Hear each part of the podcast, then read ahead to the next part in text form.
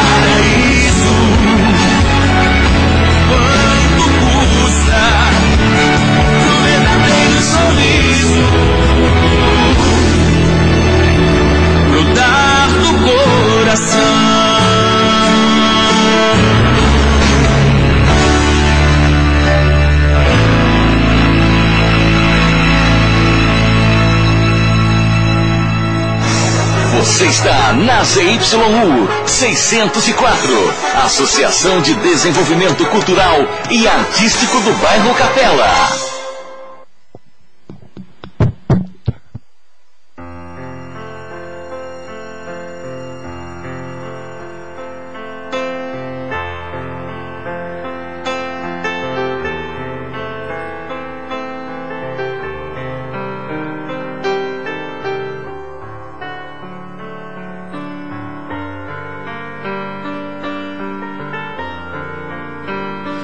Capela FM são 22 horas 2 minutos.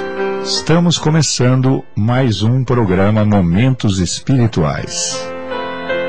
Aos ouvintes da Capela FM, a emissora sempre presente aí no coração de todos, estamos agora iniciando o programa Momentos Espirituais, levado ao ar todas as sextas-feiras, das 10 à meia-noite, que objetiva levar entretenimento ciência, curiosidades, filosofia, música e outras artes. Bem como pontos de vista filosóficos e assuntos espiritualistas, pretendendo debater assuntos de ordem geral com especialistas e a participação dos ouvintes da Capela FM Desde já, então, disponibilizamos o telefone 3876-6846 para o ouvinte, para esclarecimentos, perguntas e também pela internet, pela capelafm.com.br, você ouve momentos espirituais e pelo Facebook você manda aí as perguntas, e alguns esclarecimentos. Uma boa noite para vocês, sejam bem-vindos. Ah, e eu dou boa noite aqui aos nossos amigos que irão conduzir o momen momentos espirituais. Ao Cláudio, ao Marcos, ao Marcelo, e também ao Paulo. Então, é uma saudação a, aos estimados ouvintes. Boa noite a todos, boa noite companheiros, Cláudio, Marcos, Paulo, Flamínio, muito obrigado pela colaboração. Uma saudação especial ao nosso querido Agnello, que, que hoje não pôde estar presente conosco, mas que sempre está em nossos corações. E pretendemos uma vez mais discutir alguns temas relacionados ao relacionados na visão espírita, em particular hoje o tema é com a qual a relação entre Jesus e o orgulho. Boa noite, Marcos. Boa noite, boa noite, ouvintes. Vamos esperar que tenhamos um bom aproveitamento na noite de ontem. O tema eh, promete bastante é, e seria muito importante também que os ouvintes participassem, porque com certeza eh, a temática de hoje tem muito a dizer a todos nós, encarnados e até mesmo desencarnados, tendo em vista nossas características ainda humanas que estão muitas vezes ligadas a esses aspectos que serão discutidos nesta noite. Então, boa noite e que tenhamos um bom programa hoje. Cláudio? Boa noite a todos. É com alegria que estamos novamente aqui nessa noite agradável. Esperamos que o que for tratado aqui seja de bastante relevância para ampliar os nossos conhecimentos e ajudar para que tenhamos assim a cada dia em condições melhores, porque o conhecimento realmente traz a possibilidade do raciocínio e nós tirarmos dentro de uma lógica aquilo que a ciência, a religião e a filosofia traz para nós. Então, estimados ouvintes, uma vez mais iniciamos este nosso encontro, este nosso programa que é produzido pela equipe do Paulo de Tarso e iniciamos com a canção que se tornou símbolo para nós, intitulada Compromisso por Fábio Júnior.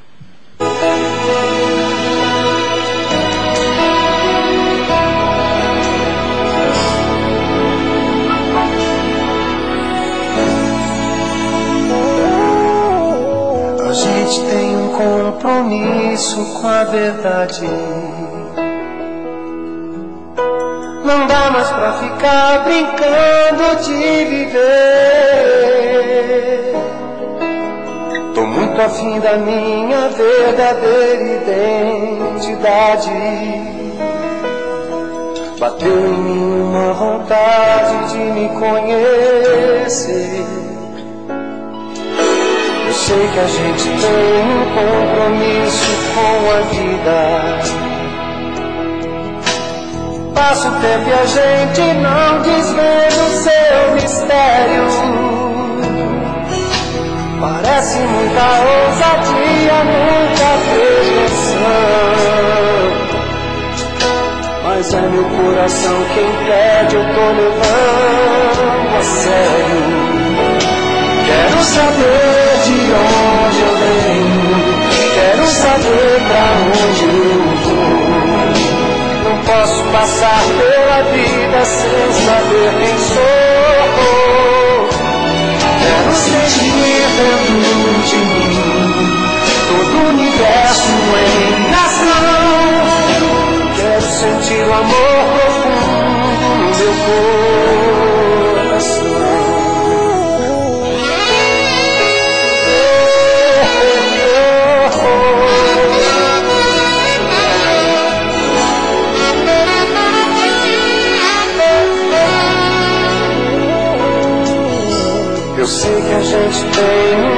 Compromisso com a vida. Mas o tempo que a gente não desvenda seu mistério. Parece muita ousadia, muita pretensão. Mas é meu coração quem pede, eu tô levando a sério. Quero saber de onde eu venho. Saber pra onde eu vou. Não posso passar pela vida sem saber quem sou. Quero sentir dentro de mim todo o universo em ação. Quero sentir o amor profundo no meu coração. Quero saber de onde saber pra onde eu vou. Não posso passar pela vida sem saber quem sou. Sentir todo o universo em ação. Quero sentir o amor profundo no meu coração.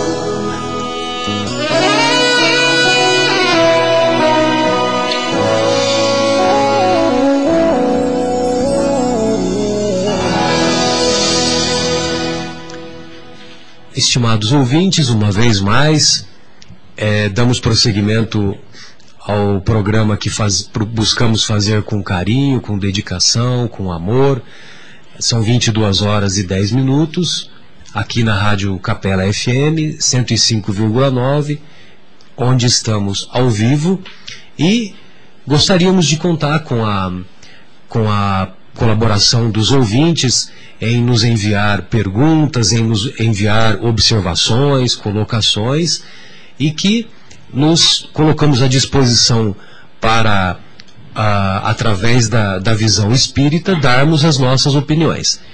Sempre lembrando que nós não buscamos impor os nossos conceitos.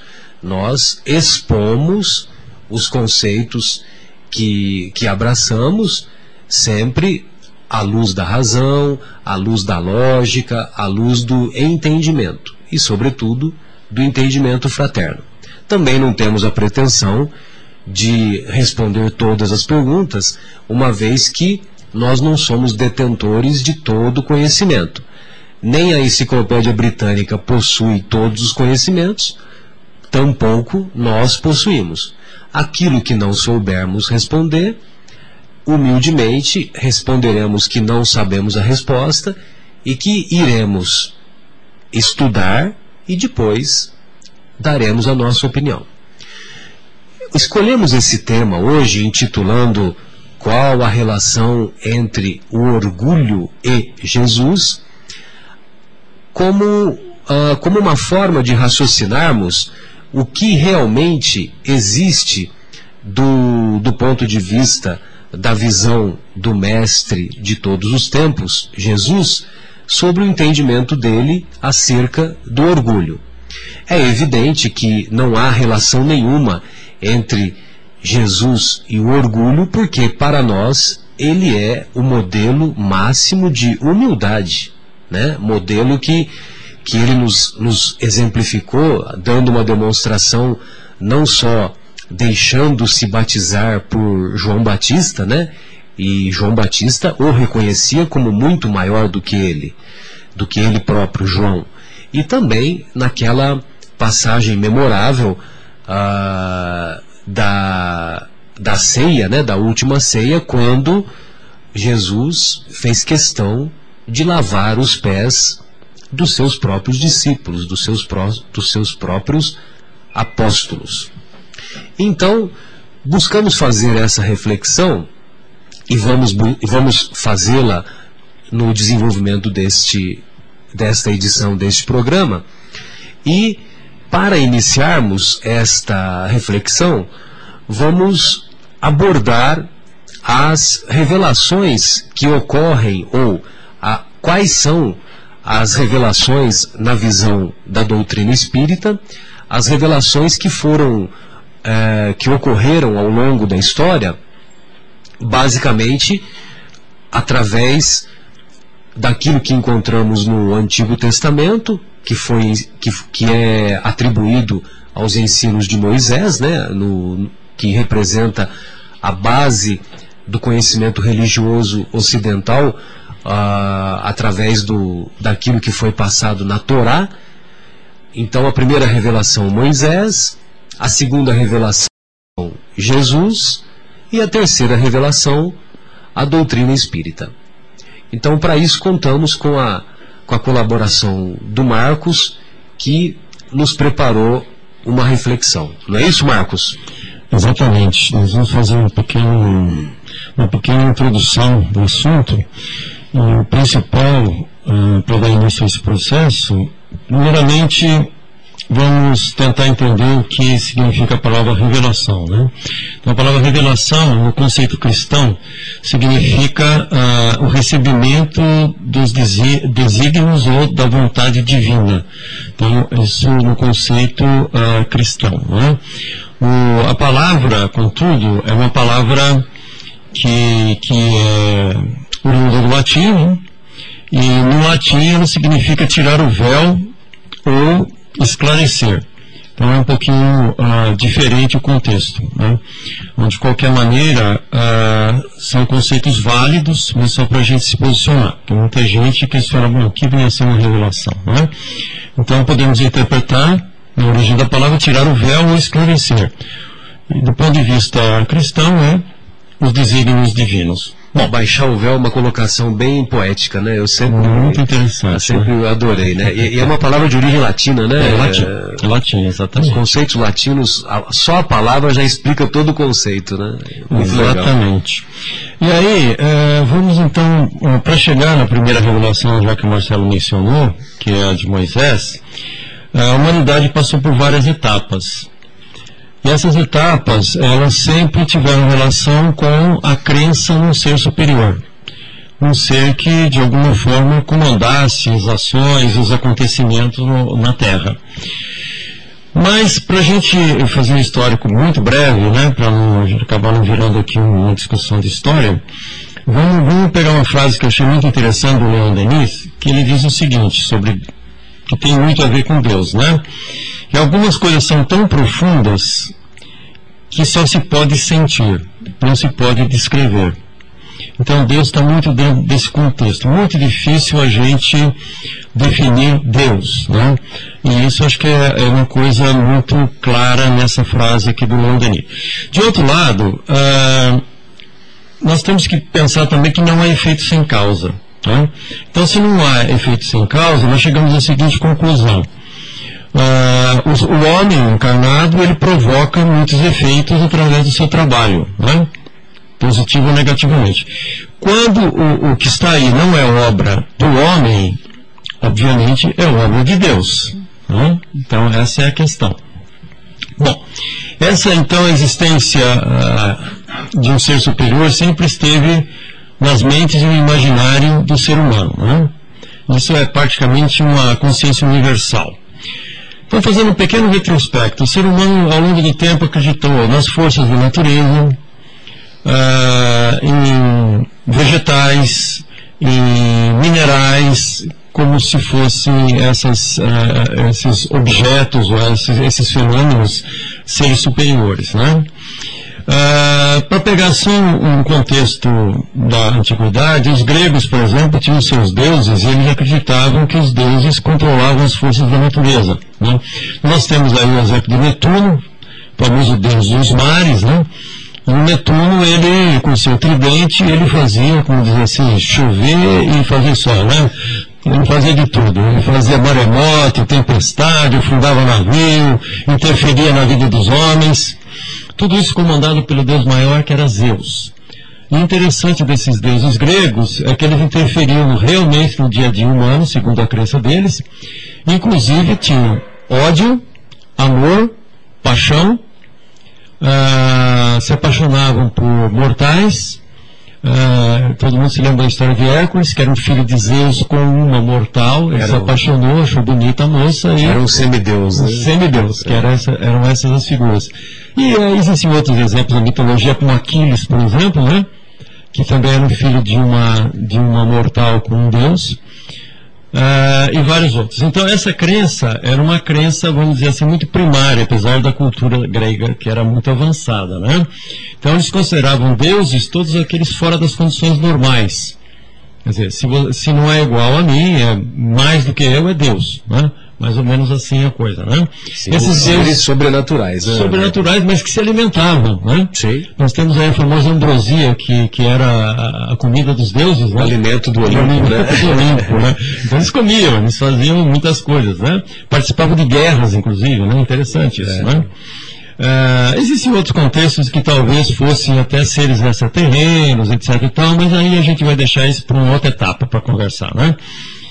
Então, a, a vinda de Moisés, só para a gente encurtar caminho, ela representou, vamos dizer, um rompimento uh, com essas crenças antigas. Uh, Moisés uh, surgiu entre os hebreus no Egito, né? que apesar de serem retratados como escravos, aparentemente pela história registrada eles eram muito mais funcionários de, de segundo escalão lá no Egito, quer dizer, eles eram importados com mão de obra barata para trabalhar nas construções. Moisés eh, era filho adotivo de um faraó, aliás, da filha do faraó, né, mas acabou sendo adotado pelo faraó. E Moisés frequentou as melhores escolas do Egito na época, as escolas religiosas, né? Então era um homem muito culto. Só que ele tinha um temperamento um pouco agressivo, né? E um pouco, eh, vamos dizer assim, autoritário, e acabou matando um guarda eh, egípcio por vê-lo maltratando um, um empregado judeu. E na época o faraó não podia abrir exceção. Sendo filho dele ou não, tinha que ser condenado à morte, porque ele tinha assassinado alguém. Bom, a única coisa que o faraó conseguiu é, ao invés de condená-lo à morte, expulsá-lo, condená-lo ao exílio. Né? E Moisés aí então passou a exercer toda a figura que a gente já conhece, né, de receber no deserto as tábuas da lei, os dez mandamentos, etc que, eh, segundo a nossa crença espírita, isso foi passado através do fenômeno de mediunidade. Né? E se a gente considerar que na época uh, os próprios deuses dos hebreus eram animais, figuras estranhas, como por exemplo bezerro de ouro, que eles adoravam, né? Então, o que Moisés fez foi quebrar todo essa, essa, esse sistema de crenças aí é, muito estranho, vamos dizer assim, para dizer o mínimo, né? E trouxe a figura do monoteísmo, ou seja, do Deus único e todo-poderoso. Só que nesse momento, dada a cultura, nessa primeira revelação, Moisés trouxe um Deus ainda muito duro. Um Deus que exigia obediência absoluta e que punia severamente aqueles que se afastavam do caminho indicado. Né? E, então, esse Deus, ele não tinha por essência o amor, ele tinha por essência a justiça, justiça que é a palavra correta. Né? Mas ele era implacável, implacável, intolerante. Né? Exatamente. Bom, e Moisés, obviamente, não ia dizer que recebeu isso daí, as tábuas da lei, através de um espírito. Ele alegou que recebeu através do Deus. Do próprio Deus. Obviamente, uh, não só por uma questão de, de se jactar disso, mas por uma questão de uh, dar credibilidade ao processo. Ou seja, se eu disser aqui para os hebreus que alguém veio lá e cochichou para mim lá do plano espiritual, não vai dar pé. Eles não vão botar muito, muita fé no processo. Então eu vou dizer que Deus veio e conversou comigo. Né? E a sarça ardente, que ele era homem culto, sabia que existia esse vegetal no deserto do Sinai, que à noite parece que está realmente pegando fogo, tá? isso é, existe, até hoje essa planta existe, ela fica luminosa à noite, então ele usou esse contexto todo para, uh, vamos dizer assim, convencer os hebreus da verossimilhança de tudo que ele estava passando. Né?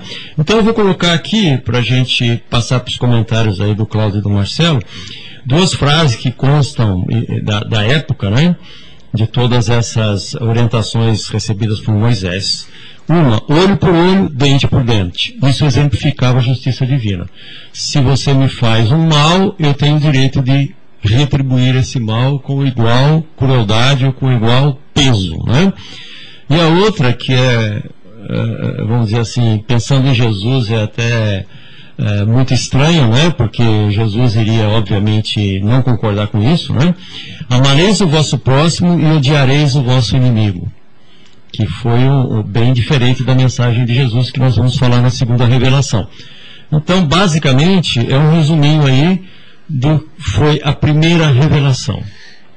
Então, vamos, é, vamos fazer um pequeno, um breve intervalo. Nós vamos pedir a colaboração do Flamínio e do Paulo para fazermos esse intervalo musical e ao retornarmos, daremos prosseguimento aos comentários.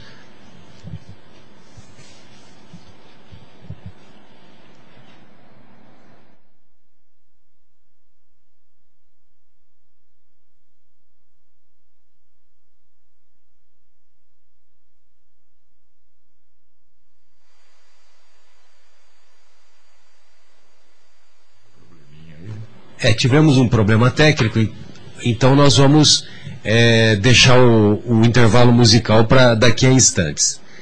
Bem, é, antes de fazer esse comentário aí sobre que, que o Marcos propôs, né, que é bem a propósito, né, Marcos? Que inclusive é, é, é, poderia ser tema de, de seminário, de um outro, de um outro programa, etc, etc, né? Que meu Deus, é um tema muito abrangente. Dá para falar três horas, cinco horas. Sim, sem dúvida. E, mas o, o, o, um comentário assim que eu agradeço ao professor Severino Celestino, que sempre me chama a atenção, é que é, esse fenômeno da sarça ardente, que você bem lembrou que é um fenômeno natural, ah, mas para a época lá, o que é interessante da história lá do, do fenômeno da sarça ardente é que esse fenômeno ocorreu durante o dia, né? E, e todos nós sabemos, hoje, com o conhecimento dos vários tipos de mediunidade, da mediunidade de efeitos físicos, da mediunidade de pirogenia, né? Que é aquele fogo que não se apaga, né? Ou seja, é, tem-se a impressão de um fogo, uma luz que está sempre acendendo e apagando, sempre acendendo e apagando. E toda a história do mundo ocidental começa é, da civilização, principalmente ocidental, né? Digo ocidental por causa que o judaísmo originou o cristianismo e o cristianismo que originou a, as, todas as derivações e, e, lógico que nós, nós nos incluímos entre elas, né? O, a, no caso a doutrina espírita.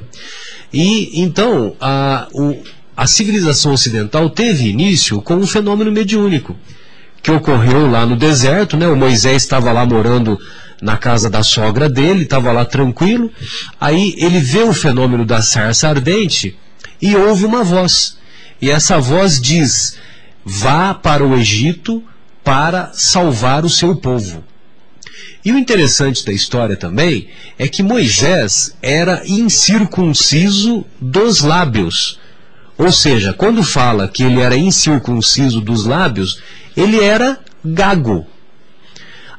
Aí Moisés fala, mas escuta, como que eu? Ele faz uma, um diálogo com o espírito, só que como Marcos bem lembrou, para não dizer que era um espírito superior, que eles também não sabiam identificar direito, então eles diziam não só Moisés, como os profetas que vieram em seguida, eles diziam que eles falavam com o próprio Deus. Mas, na verdade, hoje nós temos conhecimento que certamente o diálogo se estabelecia com espíritos elevados, com espíritos superiores.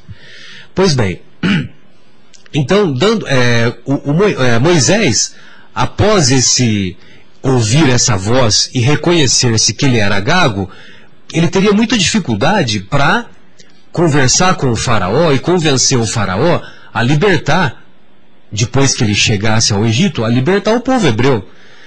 Mas ele foi é, orientado a ser acompanhado pelo seu irmão, pelo seu irmão Josué. E o Josué é que faria essa essa ah, essa intermediação né, daquilo que Moisés queria falar para o faraó e estabeleceria esse, esse diálogo. Né? E aí Moisés então vai para o Egito, nós conhecemos todos aqueles fenômenos né, das, das dez pragas que, que, que acometeram os egípcios, né, que culminaram com a morte dos, dos primogênitos, e, uh, e isso acabou motivando os, o faraó a a prosseguir na, na, na, perseguição aos judeus e os judeus fugiram uh, em direção àquilo que foi chamado de Terra Prometida, né? E conseguiram atravessar o, o Mar Vermelho, né? Se não me engano, né? Para a fuga do Egito. Para fuga do Egito, o Mar Vermelho.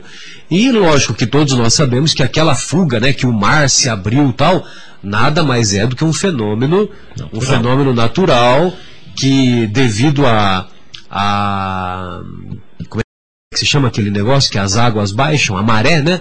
Que a maré, a maré abaixou e, e como a maré abaixou, permitiu a, a passagem do, dos judeus e depois teve o, o, o contrário, né? A maré subiu e impediu a, que, os, que os soldados do faraó dessem prosseguimento à, à perseguição. Só um detalhe, é, é, essa maré não é uma maré, vamos dizer assim, que a gente tá acostumado, esteja acostumado. Porque naquela região, essa, é, não acontece todo dia, mas essa maré, ela provoca, o, o, é, existe um, um refluxo das águas Certo. muito rápido. Como nós não estamos, porque aqui você está acostumado à maré, ela, ela acontece ao longo de horas. Exato. Lá é rápido o refluxo, Entendi. quer dizer, as, as águas recuam rapidamente, fica uma faixa livre, né, que foi o que Moisés que, aproveitou. f- que foi o que permitiu a, a- a- a ocorrência, a fuga, né? E então a- é, isso, isso permitiu então que, que Moisés desse início àquilo depois, né? Que, que ele passou 40 anos, é, 40 anos lá no deserto da Judéia, né? Indo de um local para o outro. E foi onde, lá no Monte Sinai, que ele recebeu as tábuas da lei, os dez mandamentos, que são um verdadeiro código, né, um código moral, um código de, de, eh, de orientação para, para que tenhamos uma conduta uma conduta correta em nossas vidas. E, e esses dez mandamentos são válidos até hoje, sem dúvida nenhuma. Mas nós vamos fazer um breve intervalo musical e em seguida retornaremos para maiores ah, ampliações dos comentários.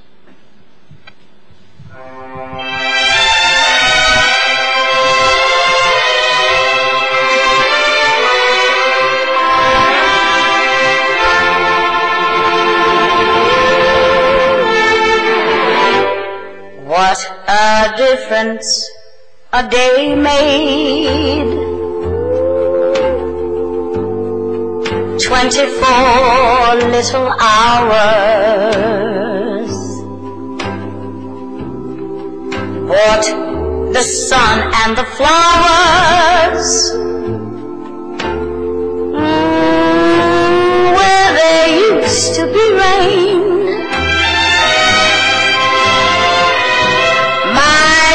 Yesterday was blue, dear.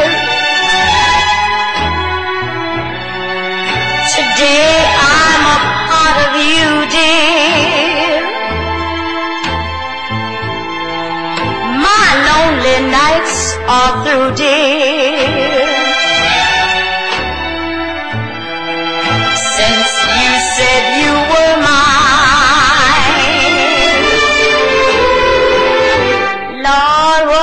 difference a day makes. There's a rainbow before me. Skies above can't be stormy. Since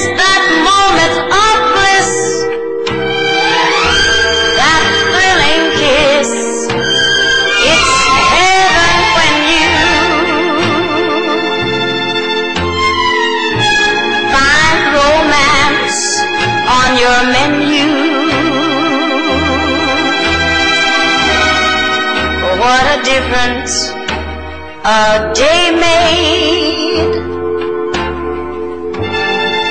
And the difference is you.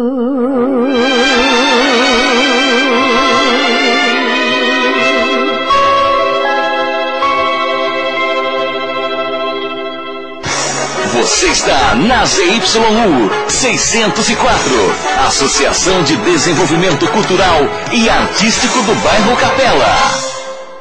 Bom, então dando continuidade aos nossos comentários aqui sobre a primeira revelação, né, que envolve os, os ensinos de Moisés, que, é, que foram é, que formaram aquilo que os judeus chamam de Torá, né, que são os cinco livros né, do Pentateuco judaico, o Gênesis, ah, Êxodos, Deuteronômio, Números e Levítico, né?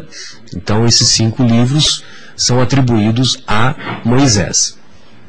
E realmente eles compõem um código de moral, um código de, ah, de orientação na, na, na conduta do ser humano, que é realmente um código brilhante se nós o seguirmos de maneira correta, né? se nós examinarmos aqueles conceitos e separarmos aquilo que era da época da época é, que Moisés vivia e aquilo que realmente podemos aplicar no dia a dia, né? Então, quando nós analisamos os dez mandamentos, os dez mandamentos que foram ah, enviados por Deus, né, através daquele fenômeno de escrita direta, né, na, nas pedras, então realmente, quando nós analisamos, são, são válidos até hoje. E eles, e eles compõem a base daquilo que foi denominada a justiça romana, depois aquilo que foi denominada o direito do mundo ocidental.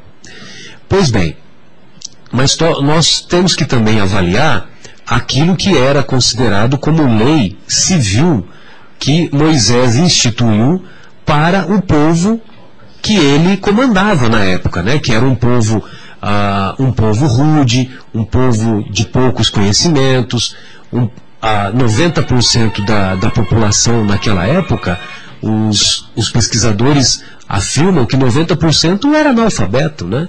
Então dá para se ter uma ideia do, do, das dificuldades de se, de se ensinar uh, conceitos de, de moral, conceitos de justiça naquela época. Então é compreensível, só, só para finalizar, Cláudio, então é compreensível que esse conceito do olho por olho, dente por dente, venha, é, tenha ocorrido naquela época, né? Ou seja, roubou, tem que perder a mão porque a, a mão não vai mais cometeu o, o, esse ato ilícito. Matou, tem que morrer.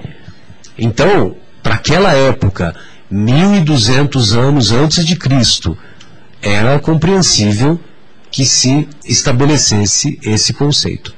Pois não, Cláudio, queremos ouvi-lo. É, de fato você, falou uma coisa. Moisés teve, ele colocou uma lei dele. Exato. Né? Agora, os dez mandamentos eram a lei divina. Exato. E a lei divina, ela veio para corrigir aquela má atuação dos homens. Então, a lei, a lei divina, ela, ela veio trazer um não. Não matarás, não roubarás, não desejarás a mulher do próximo, não cometerás adultérios. Então, todos esses mandamentos, que são os mandamentos das leis morais, Exato. dizer não, não faça isso, não faça aquilo contra o seu irmão. Exato. Depois veio Jesus, Jesus já foi ao contrário, já veio dizendo sim, ame o seu próximo, perdoe. Então tem essa conotação. Sem dúvida, são, são as diferenças, né? As diferenças, exatamente. E, e da evolução natural que houve, né, na, na época da a, a evolução natural que houve das sociedades, que houve um certo progresso, né, 1.200 anos se passaram, né, e isso possibilitou o, o aparecimento, como nós veremos a seguir, que o Marcos vai expor para nós, sobre o, o aparecimento e os conceitos de Jesus, né? Então, E, olha, dente por dente foi uma, uma, uma lei mosaica, uma lei de Moisés. exatamente. Só que eh, a interpretação naquela época, para aquele pessoal tão rude, era difícil colocar para eles o seguinte: se você fizer mal a alguém, você vai receber o mal.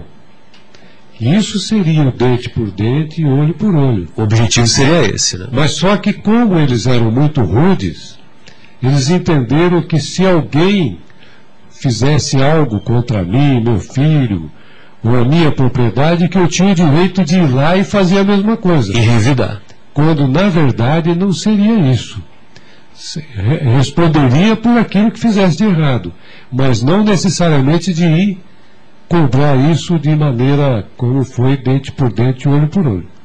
Exato. Que vai também, né, vai de encontro com esse outro comentário que o Marcos ah, colocou, que, que colocou para nossa reflexão, que Moisés, em, em sua lei, não, não na, na lei divina, em sua lei lá na, na lei do, do, do, Código Civil lá para os hebreus, ele fez essa colocação: amareis os vossos amigos e odiareis os vossos inimigos, né? E que é no, no, uma contraposição, né, com aquilo que Jesus veio demonstrar, veio nos ensinar 1.200 anos depois, né? E então só para ilustrar os dez mandamentos, eu estou com eles aqui, né? Os dez mandamentos são aqueles, né? É, eu sou Yahvé, teu Deus, que te fez cair da, sair da terra do Egito, da casa da servidão. Não terás, são vários nãos, né? Não terás deuses diante de mim.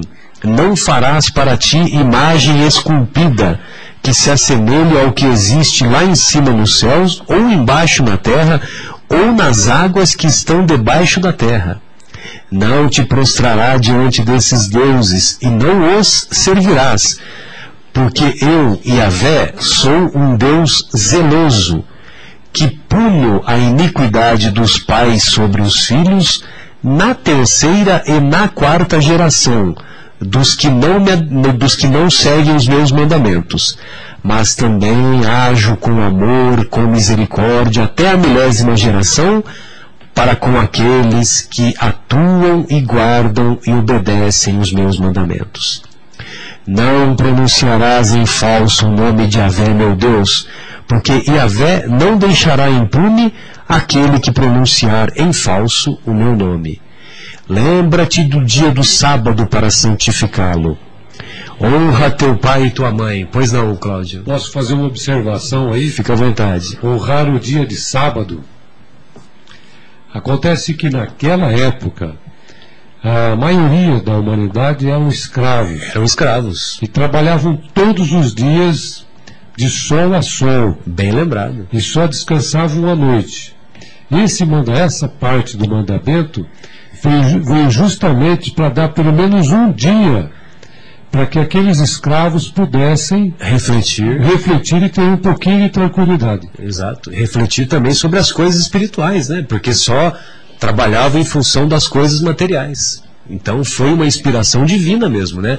Deixar um dia separado para para essas reflexões espirituais. É para tirar daqueles que, que dominavam, aqueles que eram senhores, a ter essa lei divina que dizia a eles para honrar o dia de sábado. E com isso fez com que os escravos tivessem uma, pelo menos um dia de folga. E era uma limitação ao poder exagerado do senhor sobre o escravo também, de certa forma, né? Dava um pouquinho mais de liberdade. Sem dúvida.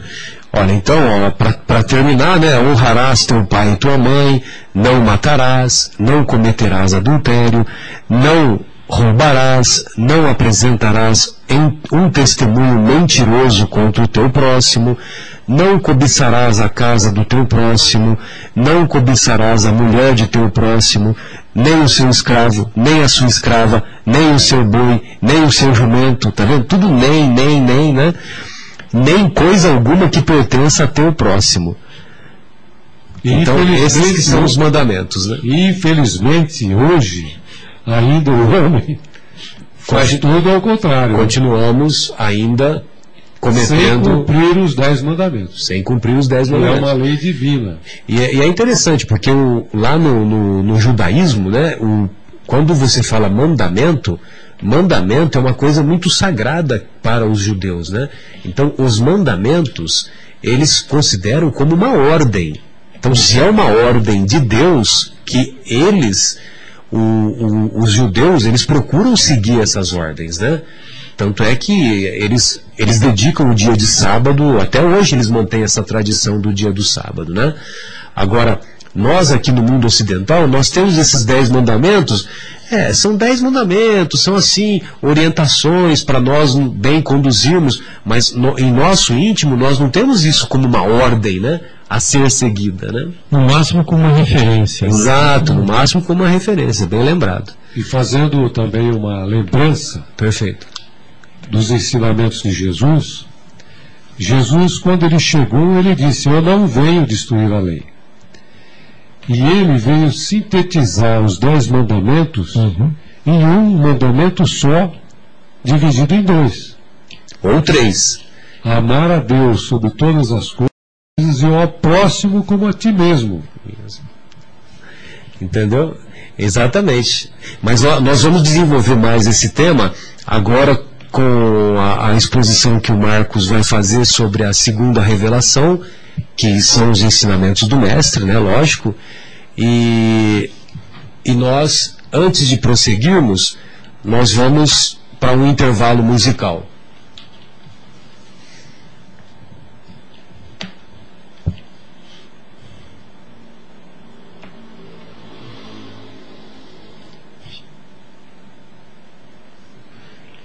Bom, então, mas tivemos um probleminha técnico aqui uma vez mais, pedimos desculpas aos nossos ouvintes, então nós vamos dar prosseguimento ao programa Momentos Espirituais. São 22 horas e 44 minutos. Estamos aqui na Rádio Capela FM ao vivo. Pois não, Marcos, e a segunda revelação? É, é, vamos primeiro é, tentar contextualizar aí a situação, né? Nós falamos aí então da primeira revelação com Moisés, e aí para a gente entender até a chegada de Jesus, o que aconteceu então com os hebreus à época. Eles eh, chegaram à Terra Prometida muito tempo depois. Eh, Moisés eh, ele veio a desencarnar muitos anos depois né, de, de sair do Egito. Quando ele desencarnou, praticamente os hebreus que deixaram o Egito já tinham falecido, quase todos, né? então já, tinha, já havia uma nova geração. Esse, esses grupos hebreus, eles acabaram se eh, organizando em tribos, ok? no primeiro momento, não existia uma nação ainda, nada eh, estruturado, eh, até para a gente entender o contexto da chegada de Jesus, em que situação ele chegou, né? E foram séculos e séculos até a vinda de Jesus, a segunda revelação. Então, nesse período todo, o que, que aconteceu? Essa organização em tribos, posteriormente, um rei que foi muito importante para Israel foi o, o rei Saul. O rei Saul, ele, ele teve o mérito, apesar de ser um rei, ter sido um rei cruel, como quase todos na época, né?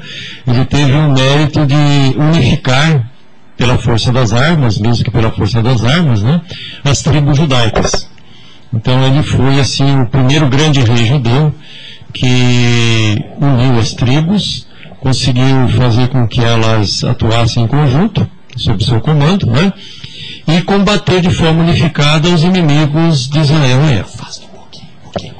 Então, uh, Saul, ele tinha como objetivo derrotar os, os inimigos de, de, Israel, dos hebreus, e dos quais um dos principais eram os filisteus.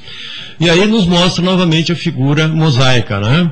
Ah, se olharmos o Velho Testamento, veremos que ah, volta meia Saul pedia ajuda divina para derrotar os filisteus, ou seja, o conceito é, é, ainda era de um Deus interventor, de um Deus que Uh, uh, passava a imagem de amar o próximo e odiar os inimigos, ou seja, uh, ele atuava, entre aspas, né, de uma forma direta, ajudando a destruir o inimigo de Israel. Então era um Deus, vamos dizer assim, focado simplesmente nos judeus, né, nos hebreus da época. Para a gente ter uma ideia da mudança fantástica que foi a chegada de Jesus e a segunda revelação. E após passados uh, vários séculos, o Império Romano, que se expandia por toda a região na época, acabou por controlar também toda a parte da Judéia. Né? Então, com o controle pelo exército romano, pelo, por Roma, pelo Império Romano da Judéia, uh, mudou muito o sistema administrativo, o sistema de, de controle do, do, do, uh, do povo hebreu, né? que passou a ter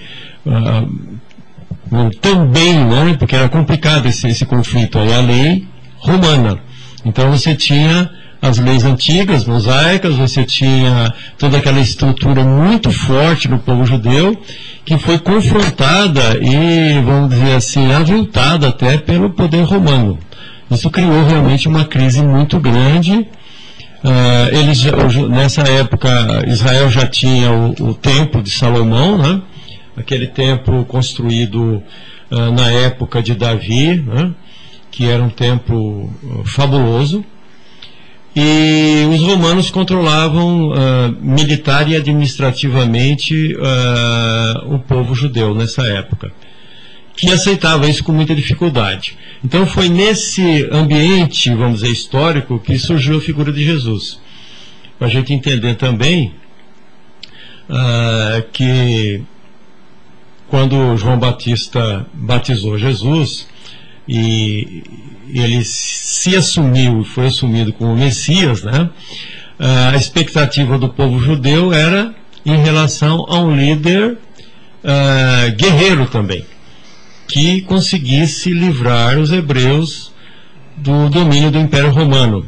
Então, de certa forma, para a gente entender por que, que Jesus não foi bem recebido por muitos na época, porque muitos, tendo aquela visão mosaica né, de odiar os inimigos, eles esperavam, pelo ódio que eles tinham aos romanos, esperavam um Messias que os eh, liderasse militarmente né, contra os romanos.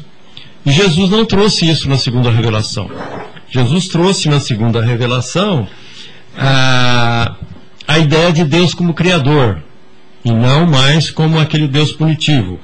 Sendo Criador, uh, Deus passa a representar então a essência do amor e toda a, a, a atividade divina tá, passa a ser ligada às, às, leis universais que regem a todas as atividades, né? Então Deus aí, o, o, vamos dizer assim, a ideia de Deus passa a ser de um Deus que pregava o amor ao inimigo também, pregava a existência da vida futura, ou seja, passava, né? A, a, a, ideia da, da vida futura o perdão como uma coisa muito importante na nossa vida e confrontando bastante com a, com a, a dureza do Deus uh, anterior, uh, da imagem, aliás, de Deus anterior, era o amor como condição para a salvação. Então, uh, não só seguir as leis, que, que Jesus realmente não veio contrariar, não veio negar as leis, os dez mandamentos, né? mas introduziu o amor nesse contexto. Então, se a gente pudesse separar realmente a primeira da segunda revelação, nós diríamos que o foco da primeira era a justiça, né? veio até no momento apropriado, porque não era a, a justiça não era observada à época de Moisés, e a segunda revelação tem por foco principal o amor. Então, essa é a grande é a grande diferença, né? é o amor como o foco principal. Não sei se o Cláudio quer fazer alguma observação. Não, é só uma ilustração com relação a essas revelações. É que na época de Moisés, é, o, o, povo pedia, né, pedia uma ajuda de Deus. Moisés veio trazer o Deus único. E eles então pediam a Deus que livrasse eles do sofrimento, da escravidão. Então eles pediam para que a vida melhorasse e que Deus viesse ajudá-los. Então Deus, atendendo esse pedido, mandou Jesus. Jesus não veio tirar o sofrimento deles. Material. Mas Jesus veio ensinar como deveria terminar o sofrimento deles. Porque como eles ainda tinham aquele sentimento de vingança, de olho por olho, dente por dente, em que o, o familiar, o filho dele era morto por uma outra família, ele ia lá também eliminava o filho do outro. E com isso ficavam as duas famílias sofrendo. Jesus veio trazer ao contrário. Ele veio dizer que para terminar esse tipo de sofrimento, deveria haver a lei do amor, o perdão, amar ao próximo como a, a si mesmo.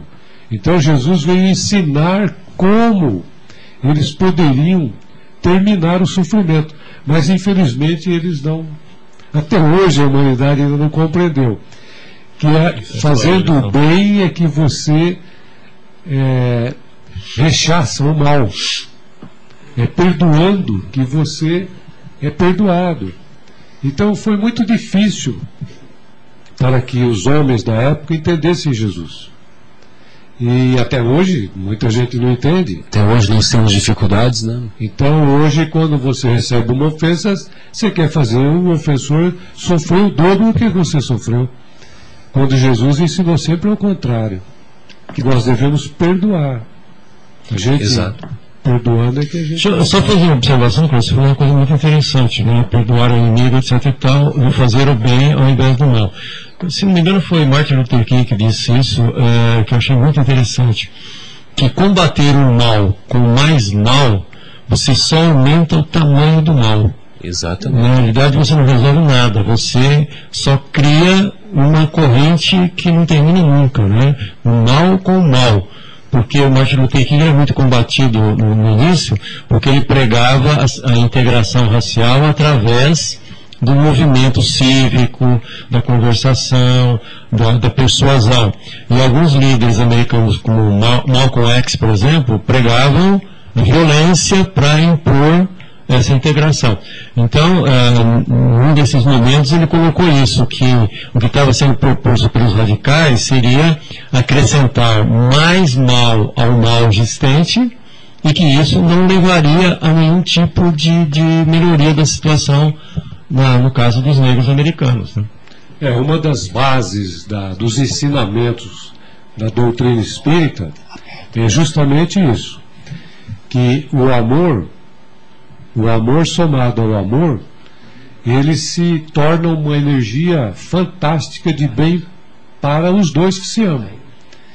E o ódio e a vingança entre dois se somam. E os dois sofrem de maneira dobrada. Então é por isso que, seguindo os ensinamentos de Jesus, o antídoto para que você se torne melhor é realmente amar o seu inimigo. Perdoar. É difícil entender isso. Realmente muitos não entendem. Mas não é amar o seu inimigo no sentido vulgar da palavra amar. E sim não odiar, não desejar mal. Não é devolver o mal. É ter outro tipo de pensamento. Esse foi o, o ensinamento de Jesus que não entenderam e acabaram sacrificando Jesus. Sem dúvida. É, e vale a pena a gente se lembrar que se a humanidade continuasse seguindo o olho por olho, dente por dente, a ferro e fogo, então ela terminaria. A, nós teríamos uma humanidade cega e desdentada, né? Ou seja, o ódio ia, é, ia ser mantido, né? Seria mantido e ninguém ia ter mais olho, ninguém ia, ia ter mais dente, né? Bem, bem, nós vamos agora. É, o nosso problema técnico foi, foi resolvido. E, então o Paulo está dando sinal positivo aqui. Então nós vamos fazer esse breve intervalo musical e retornamos em instantes.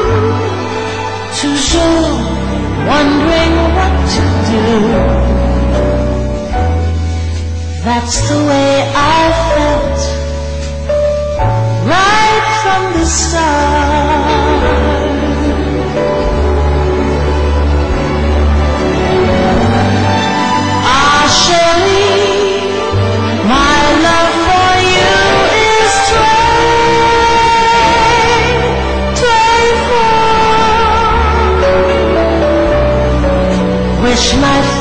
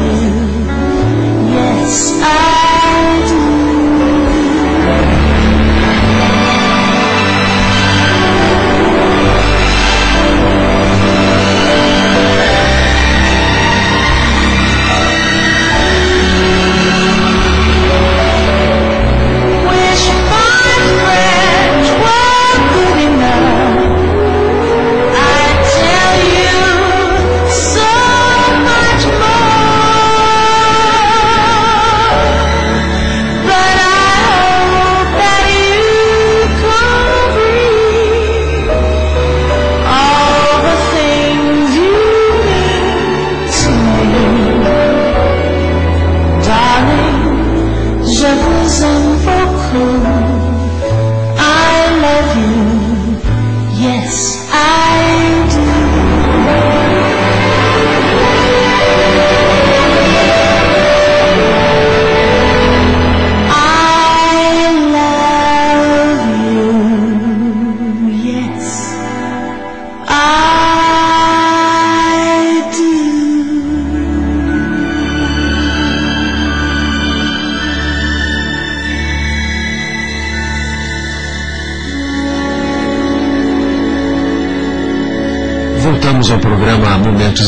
Espirituais.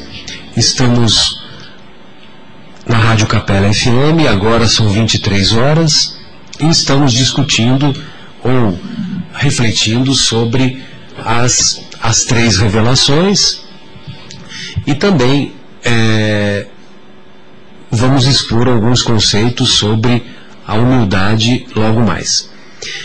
Bem, é, essa colocação que o Cláudio e o Marcos ah, que eles fizeram ah, me remetem também a duas considerações sobre a importância de Jesus para na visão espírita, né?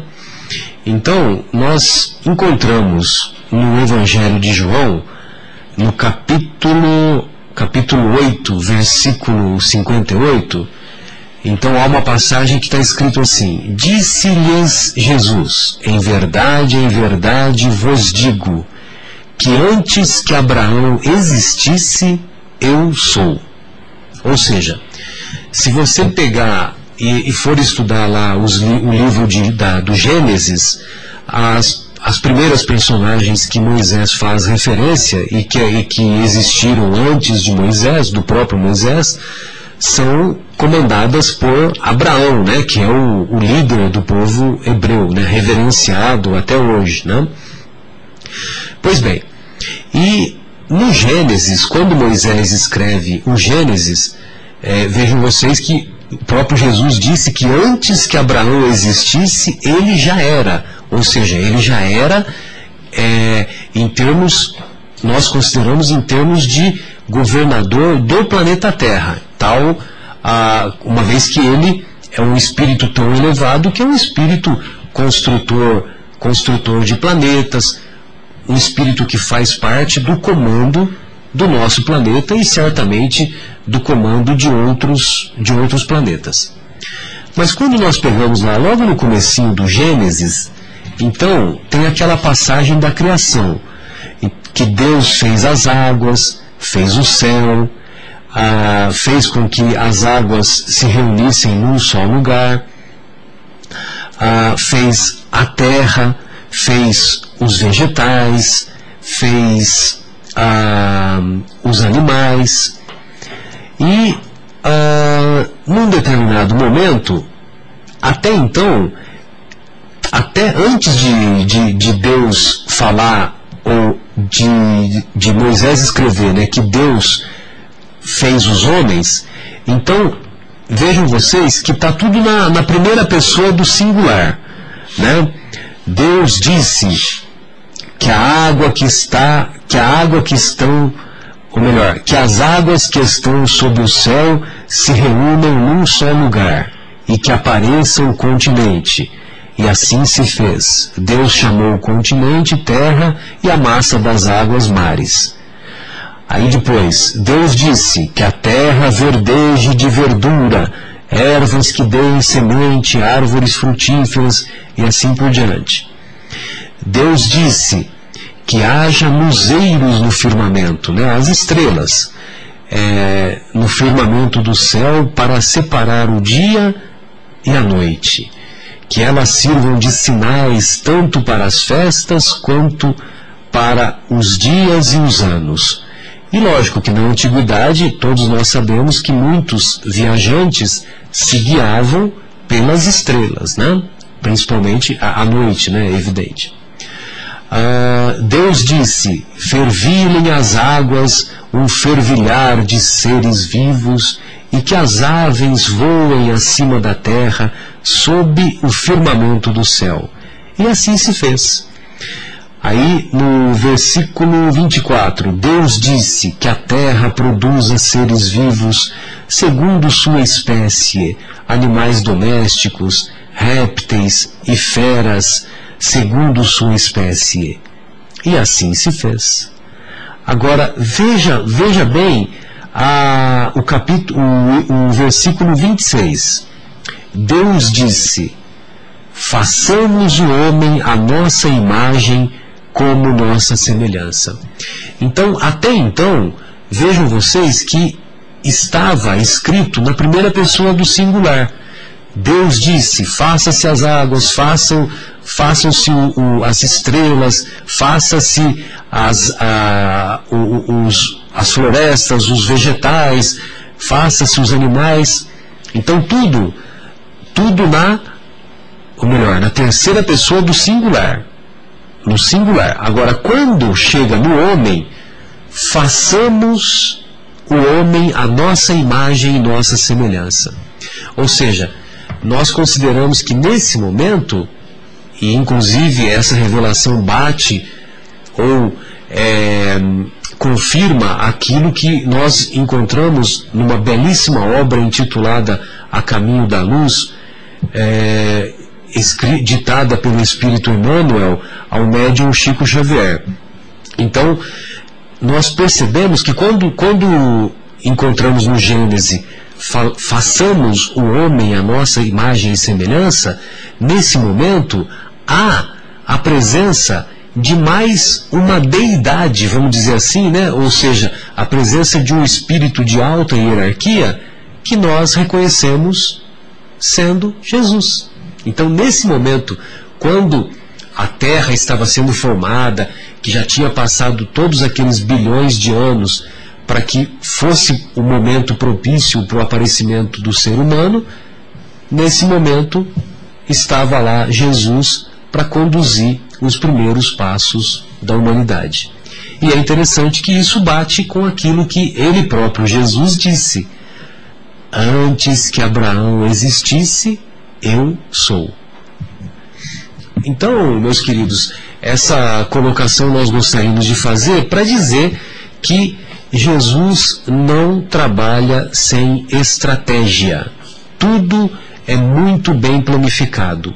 Por mais que pareça estarmos vivenciando o caos, mais adiante nós vamos enxergar que todas essas experiências mais ou menos dolorosas que temos vivenciado, que temos visto na sociedade como um todo, ela é uma espécie de laboratório para aquilo que está por vir, ou um laboratório para o porvir. E eu falo isso com muita tranquilidade, porque se nós analisarmos a, aquilo que precedeu a, a, a vinda de Jesus, tem alguns fatos muito interessantes que valem a pena nós fazermos uma reflexão. Ou seja, todos nos lembramos de Alexandre o Grande, Alexandre da Macedônia. E Alexandre é, morreu jovem, mas na época ele foi, ele foi considerado o maior conquistador, porque ele conquistou ah, imensas faixas de território. E ele amava a cultura grega. E todas as suas conquistas, ele, todas as terras que por ele conquistadas, ele disseminou a cultura grega. Pois bem, isso ocorreu cerca de 200 anos antes do mestre, antes da chegada do mestre. Aí, quando vem Jesus, o que, que acontece? Não, era, não havia mais a hegemonia da, da cultura grega, ou melhor, não havia mais a hegemonia dos gregos. Quem estava no, no comando era o Império Romano. E o Império Romano havia, ah, havia adquirido para si os conceitos da cultura grega. Né? E o grego era, vamos dizer assim, o inglês da época, né? era a língua mais falada na, na época do mundo, do mundo conhecido. E com, com a presença do, dos romanos, o latim também passou a ter igual importância. E vejam vocês que a, a, a estratégia que eu me refiro é esta.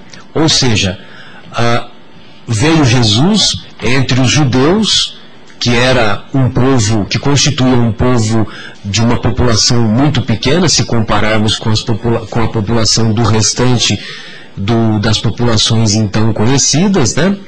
E, ah, e os conceitos que ele trouxe foram traduzidos tanto para o grego como mais tarde para o latim.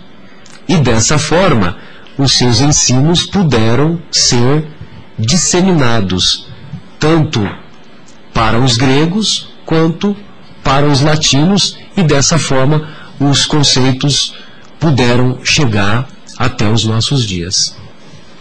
Eu queria fazer um, uma observação de que Jesus ele pronunciou algumas palavras importantes. Sem dúvida.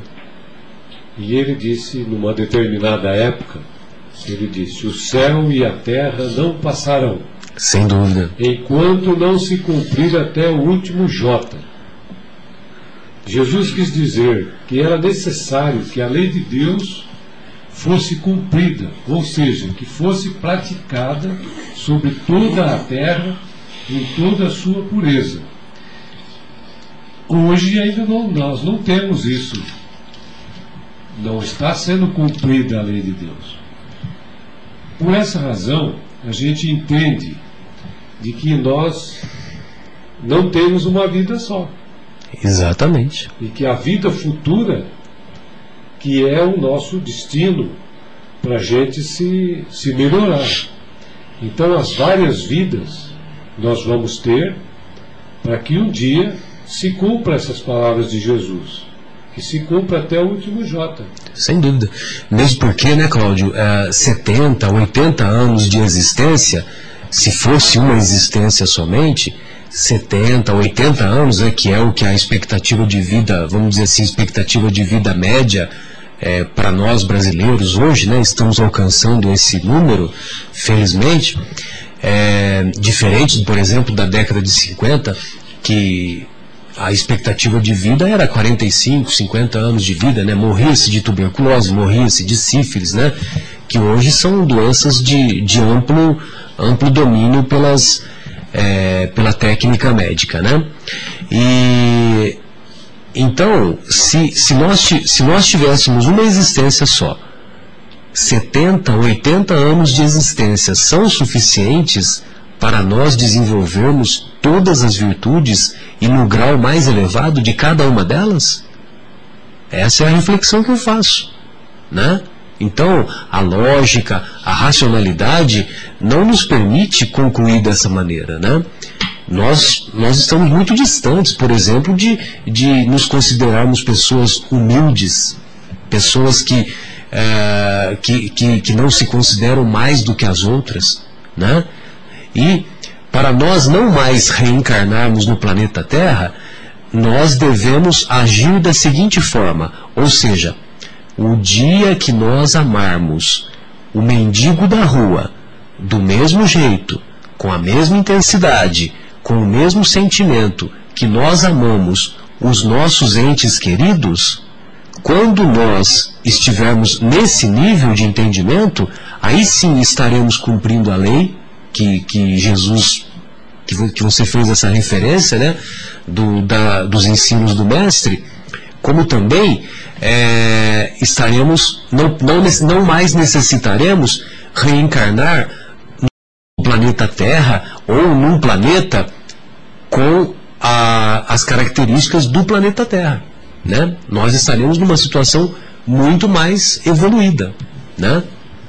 É, aí é quando realmente a lei de amor que Jesus veio trazer, ela estiver prevalecendo para todas as criaturas, né? Porque a lei de amor é abrangente. É o perdão, é a paciência, é a tolerância, Sem dúvida. é o sacrifício pelo próximo. Coisa que nós ainda não aprendemos. Ainda. Estamos, estamos distantes. Mas também melhoramos também, né? Nós também Uma vida só nós não vamos aprender. Lógico. Nós precisamos Lógico. de várias vidas. De várias vidas para desenvolver todas essas virtudes, né? sem dúvida. É, nós estamos tão atrás que, tão atrasados nesse processo que saindo um pouquinho do, do, do, ponto do Marcelo de amar ao mendigo como se fosse um ser da nossa família, a maior parte das famílias nem sequer amamos os membros da família como deveríamos. Da própria família, exato. Muitas vezes temos uma relação é, conturbada, uma relação de, de egoísmo em relação aos próprios membros da nossa família, mesmo círculo mais íntimo. Então, nesse estágio, nós cumprimos ainda de uma maneira, vamos dizer assim, adequada. Quer dizer, estamos bem com os, os próximos mais próximos, nem isso conseguimos ainda. Então, o que dirá a, a segunda etapa, que é nós estamos bem, estamos com o sentimento correto de amor em relação às pessoas que não têm contato direto conosco, né? mesmo que não sejam mendigos. Ok? Então vamos agora para. Desculpa, É por isso que quando se fala em Jesus, se fala da família universal. Exatamente, é o conceito. Todos nós como irmãos, uhum. uma família universal. A família espiritual é muito mais abrangente do que a família material. Exatamente. Vamos agora ao intervalo, mais um intervalo musical. Estamos agora às 11h15 e depois, logo após o intervalo, voltaremos para essa temática, uh, abrangendo a terceira revelação.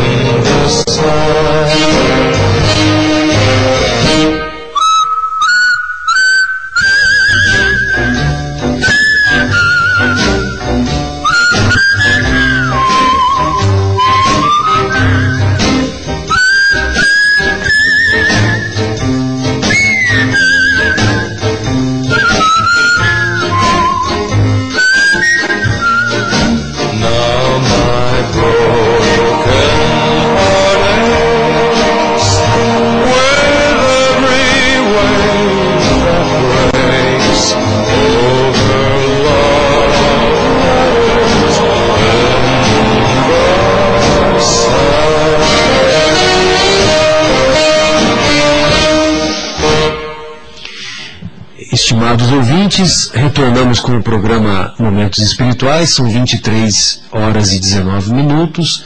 Estamos discutindo sobre as três revelações e vamos falar um pouco mais sobre o Mestre Jesus, o amigo de todas as horas, aquele que serve sempre de inspiração para nossas vidas, para nossas mentes, para aquecermos mais os nossos corações, para nos tornarmos menos intolerantes, mais uh, e mais voltados para a prática do perdão e do entendimento, mais fraternos, sobretudo. Né? E a colocação que nós gostaríamos de fazer agora me remete, ou nos remete, ao aquilo que se encontra no capítulo 3 do, do Evangelho de Mateus. Neste capítulo, nós vamos encontrar um dos momentos mais belos da passagem do Mestre, que é quando ele foi batizado por João Batista. O objetivo do batismo de João, que depois se tornou, ficou conhecido como João o Batista, ou João Batista, então, o objetivo de João Batista era convidar as pessoas a se reformarem intimamente. Então, ele, naquela, naquele símbolo de mergulhar as pessoas na água, quando as pessoas é, voltavam do interior da água após mergulharem, elas ah, eram convidadas a uma renovação do seu procedimento, da sua forma de, de se comportar perante a existência. Esse é que era o objetivo de João Batista. E João Batista, como ele era um profeta, ele também ensinava e pregava o amor, pregava a fraternidade, pregava a justiça. E ele também tinha conhecimento de que ele reconheceria o Messias no momento de suas ah, dessas manifestações do batismo. Pois bem, ah, encontramos aquele momento maravilhoso que, me, que o mestre aparece para, para João Batista e João o reconhece e fala, mas mestre, eu é que, você é que deveria me batizar e não o contrário. E o mestre, na sua humildade, ele fala: olha, por enquanto, deixe desse jeito, deixe como está. Pois bem, aí João Batista mergulha a, a cabeça, o corpo de Jesus nas águas, ele volta, e após voltar do mergulho, ele, todos os presentes ouvem uma voz, ou seja, um fenômeno mediúnico de é, de voz direta, em que uma voz que diz assim: Este é o meu filho e nele me comprazo. Ou seja, ele era reconhecido como o Messias. O Messias é uma palavra de origem grega que significa o é, desculpe, Cristo. Cristo é uma palavra de origem grega que significa o ungido, o escolhido. E Messias também é sinônimo. Pois bem, logo depois, se nós analisarmos o texto do jeito que está, então nós vamos encontrar que logo depois Deus entrega, Deus conduz Jesus ao deserto para que ele fosse tentado por Satanás. Satanás é uma palavra de origem grega que significa apenas adversário, né? Então, nós entendemos que existem algumas colocações, tanto no Antigo Testamento como no Novo Testamento, que nós consideramos que foram colocadas de maneira indevida, né? são interpolações, são algumas colocações que foram introduzidas pelo homem, mas que falta lógica, falta racionalidade, né? Ou seja, o, no, no, instante seguinte em que o mestre é reconhecido como o Messias através do fenômeno da voz direta, no instante seguinte, Deus conduz Jesus ao deserto para que ele fosse tentado por Satanás. Então nós entendemos que há muita, uh, muita falta de lógica nessa passagem. O que nós consideramos é que foi o próprio Mestre Jesus que buscou o deserto da Judéia, como havia feito os profetas que o antecederam, né? ou seja, Moisés foi para o deserto, ah, Davi foi para o deserto, Elias também, e muitos outros profetas. Daniel, Paulo de Tarso. Paulo de Tarso depois, né? Bem lembrado, Paulo de Tarso depois, antecedido por Gamaliel, que foi o seu que foi o seu professor, né? bem lembrado. Mas, ah, então Jesus foi para o deserto para meditar, para meditar, para, ah, para fortalecer os seus, os seus conceitos e também para, para refazer ou para, para fazer um roteiro da sua, daquilo que seria a, a sua peregrinação naqueles três anos de fundamental importância para a humanidade daquela, das suas pregações. Então, nós, nós entendemos que quando Jesus vai para o deserto, ele foi para o deserto por conta dele mesmo, ele foi para o deserto para meditar. E que não teve nenhuma interferência de Satanás, ou de espíritos inferiores, ou de espíritos ignorantes. Né?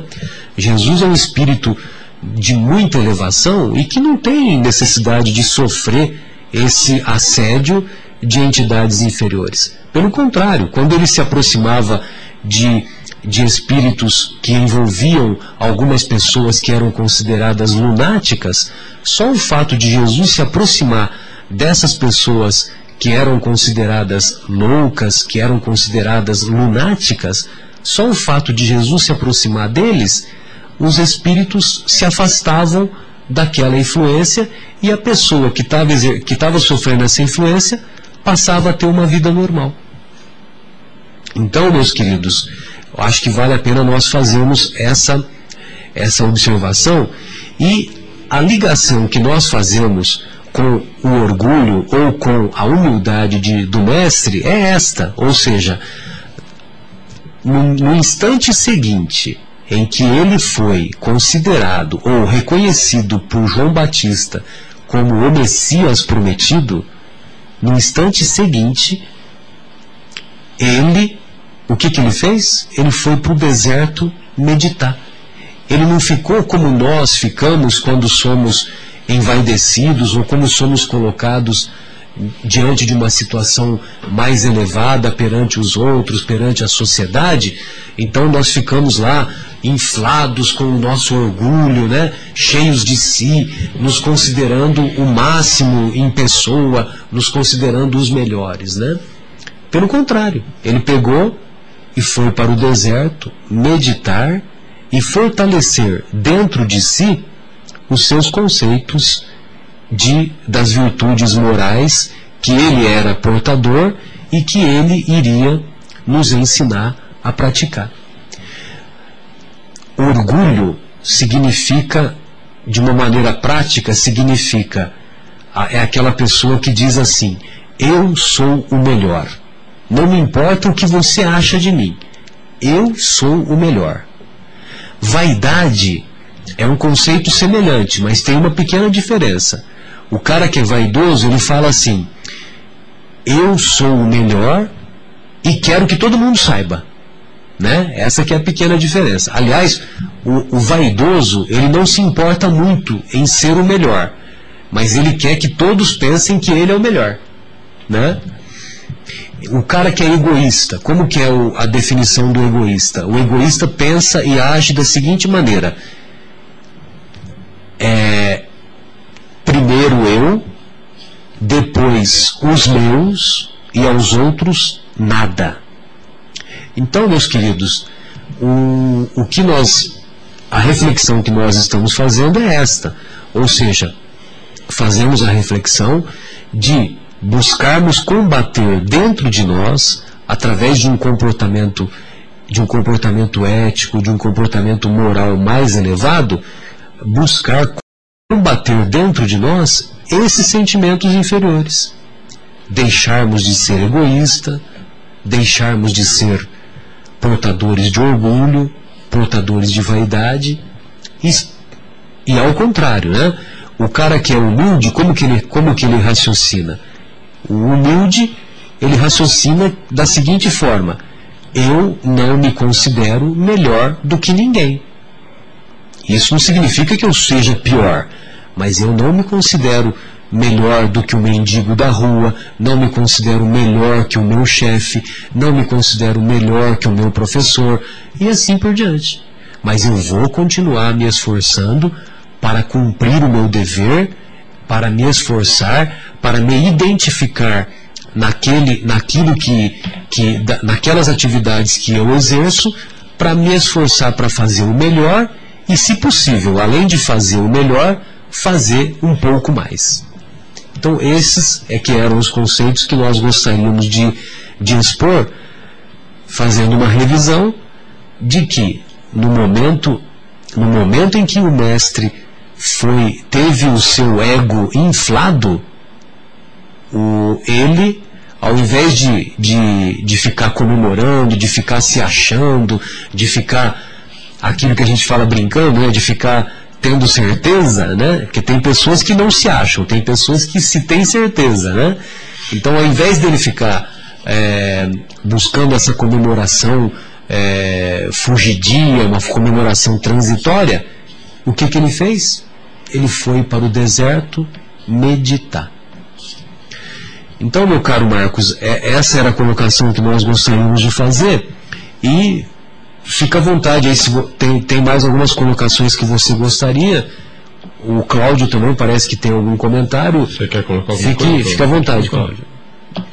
É, no Evangelho segundo o Espiritismo, tem, tem uma, uma colocação, no capítulo 1, que fala de Jesus. Que Jesus, ele veio ensinar aos homens que a verdadeira vida não está na terra, mas no reino dos céus. Ensinar-lhes o caminho que os conduz até lá, os meios de se reconciliarem com Deus e os advertir que, sob a marcha das coisas futuras, para o cumprimento dos destinos humanos. Então, a nossa marcha para o futuro, desde que a gente corrija os nossos procedimentos e as nossas atitudes, nós vamos conquistar o reino dos céus como Jesus veio nos ensinar. Quando você falou aí, é, tem muitas coisas que às vezes a gente até nem gosta de, de, de falar. Eu não gosto de usar muito o termo Satanás. Satanás, diabo. É, não gosto. Ó, di- diabo é uma palavra de origem grega que significa apenas aquele que semeia a discórdia. Eu estou dizendo isso, viu, Cláudio, porque, por exemplo, eu atendo muitas pacientes com câncer, né? Sim. Com câncer de mama, câncer ginecológico, que é, que é o que eu trabalho nessa área. E, e eu vejo com muita frequência que as pacientes, elas têm medo de falar a palavra câncer, entendeu? Então, câncer é uma palavra de origem grega que significa que significa caranguejo. É só isso que significa, entendeu? Só que a palavra assumiu tão um estigma de tal importância que tem pessoas que tem- só de pronunciar a palavra acham, acham que é está condenada à morte. Entendeu? Que ela tem três meses de vida, tem seis meses de vida. Então, quando eu faço essas colocações, não que eu esteja querendo, é, como é que se diz, né? é, valorizar Satanás, valorizar o diabo, mas pelo contrário, o que eu estou querendo é tirar o mito, né? Desmitificar e desmistificar. Então, Não, tá- tá esse que seria o meu objetivo, né? Você está correto. O que eu quero só fazer aqui uma, uma, Uma reflexão. uma reflexão é de que isso foi colocado lá atrás para justificar os erros, os erros, os erros. Sim, sim, bem Então é lembrado. muito fácil eu dizer assim, ah, eu fui tentado e pratiquei um ato mal. É fácil colocar a culpa em Eu Satanás. tenho né? que colocar a culpa em alguém. Exato. Então fica fácil colocar essa culpa. Porque se nós acreditamos em Deus como um ser inteligente, força suprema, criador do universo, ele iria deixar uma, uma potência do mal ficar atrapalhando a nossa vida? Prevalecer? Seria duvidarmos da capacidade de Deus. Sem dúvida, sem dúvida. É isso que eu, que eu queria fazer essa reflexão. Por isso que eu disse que nós consideramos que há uma interpolação nessa passagem, entendeu? Ou seja, foi feita uma colocação é, equivocada para dizer que, que, que, que Satanás, que as forças do mal foram tentar Jesus, entendeu? É muito mais lógico nós imaginarmos que Jesus passou os 40 dias no deserto é, fazendo jejum e oração, e jejum é jejum de imperfeições. Não é jejum de comer duas colheres de arroz, uma de feijão, entendeu? Ou ficar sem comer. Não é isso. É lógico que no deserto tem há uma escassez de comida. Mas não é que ele ficou sem comer os 40 dias. O que ele estava fazendo era jejum de imperfeições. Ele estava se preparando para, quando ele retornasse da, do deserto, ele dá, ele iniciar aquela caminhada maravilhosa. Eu acho que foi uma colocação realmente equivocada que, que no fim passaram para as escrituras, mas eu tenho a impressão de que essa colocação bíblica queria dizer das influências que Jesus sofreria de uma raça adúltera, como ele mesmo pronunciou. Sem dúvida. Seria isso. E não um, santana, um satanás, um poder Exato. que estava lhe oferecendo coisas. Que estava disputando, né? Exato. Perfeito. E aí, Marcos, vamos para as considerações que provavelmente não vai dar para entrar muito na, na, terceira revelação, mas nós daremos prosseguimento na próxima. É, só no, no próximo programa, né? Que a terceira revelação é, é o surgimento do Espiritismo, que tem o foco, trouxe o foco da verdade. Então nós temos aí inicialmente Moisés com a, justiça, Jesus trouxe o amor e o Espiritismo a verdade, o que significa a interpretação dos ensinamentos de Cristo. Então, em 1857, Allan Kardec publicou a sua obra, né, que, que é a base, vamos dizer assim, para o Espiritismo, que foi o Livro dos Espíritos. Né? E a partir desse momento estavam lançados todos os alicerces da, da doutrina espírita. E qual, quais são os grandes objetivos nesse momento? Era a, o Espiritismo explica uh, através do, do, dos espíritos, e Kardec condensou isso, verificando antes a seriedade dessas comunicações, né? Uh, e se nós lermos o livro dos Espíritos e o Evangelho segundo o Espiritismo, nós veremos que lá está explicado de onde viemos, para onde vamos, por que estamos aqui, mais ou menos é aquela pergunta, qual o sentido da nossa vida, né? E tudo isso feito com base na terceira revelação, que é a comunicação dos espíritos.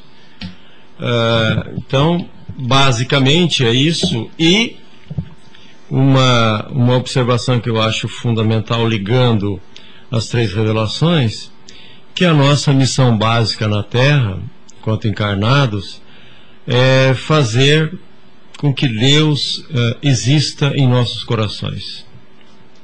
Significa dizer que a mensagem de Cristo, a mensagem divina, deverá nos nossos corações frutificar e influenciar todas as nossas ações, os pensamentos e o que sai da nossa boca também, as nossas palavras. Então, se nós conseguirmos uh, atingir esses pontos, ou seja, uh, colocar a influência dos ensinamentos de Cristo nas nossas ações, nas nossas palavras e nos nossos pensamentos, nós teremos dado o passo fundamental para entender não só as três revelações, como o sentido de nossas vidas. Perfeito, Marcos. Então vamos fazer mais um intervalo musical e retornaremos em seguida com, com mais reflexões acerca do tema.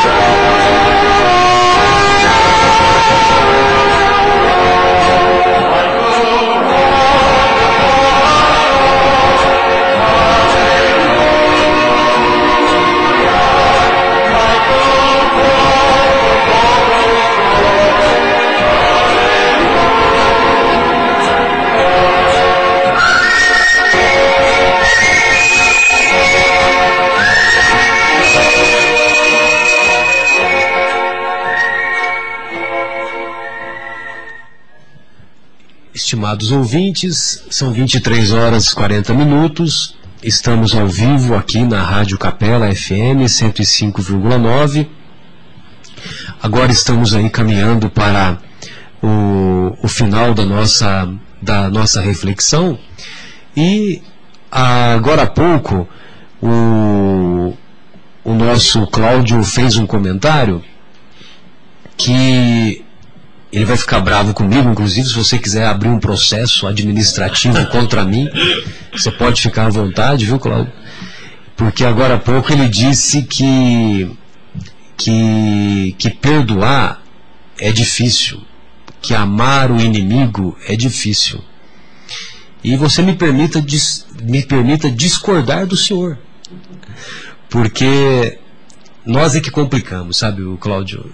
Mas perdoar é por causa. Eu, eu falo isso, né? Lógico que a gente está ah, fazendo uma reflexão é, descontraída, porque ah, os conceitos que nós temos é que são conceitos equivocados, né? Então, quando nós falamos em perdoar, nós imaginamos que perdoar é igual a esquecer, né? Então isso está no inconsciente coletivo da, da maioria das pessoas, né? Então é, muitas pessoas julgam que perdoar significa esquecer. E não é bem assim que acontece, né? Perdoar, se nós formos buscar um entendimento maior, principalmente com a ajuda da psicologia profunda, ah, e nós encontramos isso na, nas obras da nas obras da série psicológica da Joana de Ângeles, do espírito de Joana de Ângeles, ah, psicografado pelo nosso pelo nosso querido Divaldo Franco. Então nós vamos perceber, ah, aliás, vale lembrar que a Joana de Ângeles é a mesma personagem no Evangelho Joana de Cusa, né? Joana de Cusa conheceu o Mestre Jesus ao vivo e em cores, e ele e ela e ela é, a, é essa mesma personagem, né? E também tem uma mensagem em O Evangelho segundo o Espiritismo, que é assinada por um espírito amigo. Esse um espírito amigo é Joana de Ângeles. Bem, então a Joana de Ângeles, ela nos ensina o seguinte, que o perdoar significa apenas não devolver o mal que tenhamos recebido. Isso é perdoar, né? E nós volto a insistir, nós consideramos que perdoar é esquecer. Só que esquecer depende da memória. Tem muita coisa que nós gostaríamos de esquecer e nós não conseguimos esquecer. Então, aquele acontecimento infeliz que motivou a discórdia, que motivou o desentendimento com, com esta pessoa ou com aquela pessoa, seja da própria família, seja ah, no ambiente do trabalho, no ambiente das, da escola, enfim, aquele acontecimento infeliz a pessoa que nos ofendeu, por exemplo, é nós não vamos esquecer o acontecido de imediato. Nós vamos nós precisamos do auxílio do tempo, né? E aquele acontecimento infeliz, se nós não revidamos o mal que tenhamos recebido, só de não revidar o mal que tenhamos recebido, nós já estamos praticando o perdão. Né?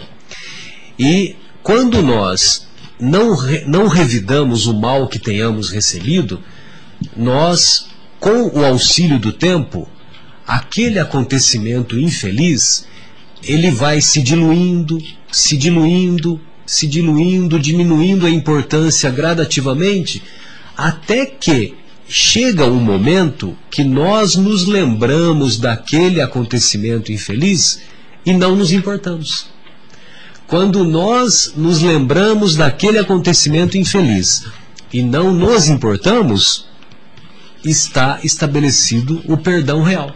Né? E muitas vezes é, nós nós temos a, a capacidade de superar esse acontecimento infeliz de tal maneira, e eu tenho certeza que, que você já vivenciou isso. Nós, te, nós temos capacidade de superar de tal maneira que nós passamos até a fazer piadas, fazer brincadeiras com aquele acontecimento infeliz. Né? Então, é, eu sei que você vai abrir um processo administrativo né, contra mim sobre isso, né? Porque eu discordei dele, né, Marcos? Mas é, é, lógico que nós estamos brincando, né? E, e essa brincadeira nós nos sentimos à vontade para fazê-la porque nós estamos num ambiente de fraternidade, num ambiente de, de ampla liberdade e de amplo respeito, né?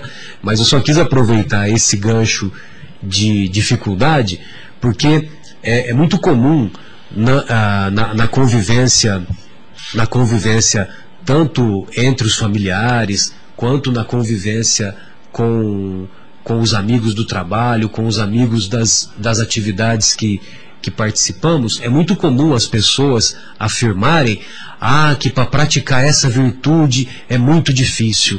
Ah, eu não consigo. Ah, eu não consigo. Então, quer dizer, nós, quando nós mandamos essa mensagem para o cérebro, que é muito difícil, que eu não consigo, Ué, então nós vamos, nós vamos permanecer estáticos, né? Nós não vamos conseguir nos modificarmos. Nós não vamos conseguir nos renovarmos em nosso mundo íntimo, né? E ao contrário, nós devemos nos esforçar para, para realizar essa mudança, né? Para termos paciência, para termos coragem diante das dificuldades, para termos, ah, para buscarmos praticar o perdão nesse entendimento, não o entendimento de que perdão é esquecer, mas perdão é não revidar o mal que tenhamos recebido. A falta de perdão é uma má tendência. E, é, e agora você me fez lembrar de Kardec. Kardec diz que ele disse que nós devemos perseverar em vencer as nossas más tendências. Más inclinações, sem dúvida. Né? Ah, inclusive, é, é, essa, esse conceito ele, ele coloca no, no, no convite que é feito a nós, a nós, eu estou dizendo nós espíritas de maneira geral, mas vale para a humanidade de maneira geral, né? Nós não nos consideramos mais do que ninguém. Então ele diz assim, que reconhece-se o verdadeiro espírita pelos esforços que ele faz para domar as suas más inclinações, né? Bem lembrado, viu? Boa lembrança que, que você fez. Marcos gostaria de fazer algum comentário, Marcos? Não, acho que é mais nessa linha, né? Às vezes a gente acha uma coisa realmente muito difícil de ser atingida a tal ponto que a gente desanima de, em dar o primeiro passo. Então, essa, essa eh, enfatização de que o esforço já dá uma medida de melhoria é, é muito bem lembrado, porque toda caminhada começa com o primeiro passo. Se o caminhante olhar o seu destino e, e, observar que ele mal consegue ver o final da estrada e desanimar por esse fator, ele nem vai dar o primeiro passo. Então, o, o, o principal é sabermos, é difícil, é longo o caminho, mas o único jeito de atingirmos o nosso objetivo, de chegarmos no ponto desejado, é passo a passo. Não vamos dar um salto de 20 km e chegar no nosso destino. É, nós temos que andar, caminhar. Na evolução espiritual, mais ainda. Então, com todas as dificuldades do plano material, nós temos que enfrentar essas dificuldades. Venceremos algumas vezes, outras vezes vamos hesitar, vamos falhar até, mas o importante é manter a determinação de buscar sempre a melhoria, em todos os momentos, em todas as circunstâncias. A mente aberta e a mente focada no processo de melhoria. Sem desânimo, com muita perseverança e sempre tendo como norte os ensinamentos de Cristo. É, e lembrando também que, que, que essa caminhada exige a escolha da porta estreita, né? E essa porta, e essa porta estreita é interessante nós nos lembrarmos de que para passarmos por essa porta estreita, nós temos que fazer um regime. Ou seja, nós temos que reduzir as nossas imperfeições, reduzir o nosso orgulho, reduzir o nosso egoísmo, reduzir essas imperfeições que ainda somos portadores, para que sejamos capazes de passar pela porta estreita. Porque enquanto nós estivermos gordos, obesos, sendo portadores de múltiplas imperfeições, nós não temos como passar pela porta estreita. É, companheiros, nós estamos caminhando aqui para o, o, final da nossa exposição e gostaríamos de, de mais um intervalo musical. Vamos lá, família?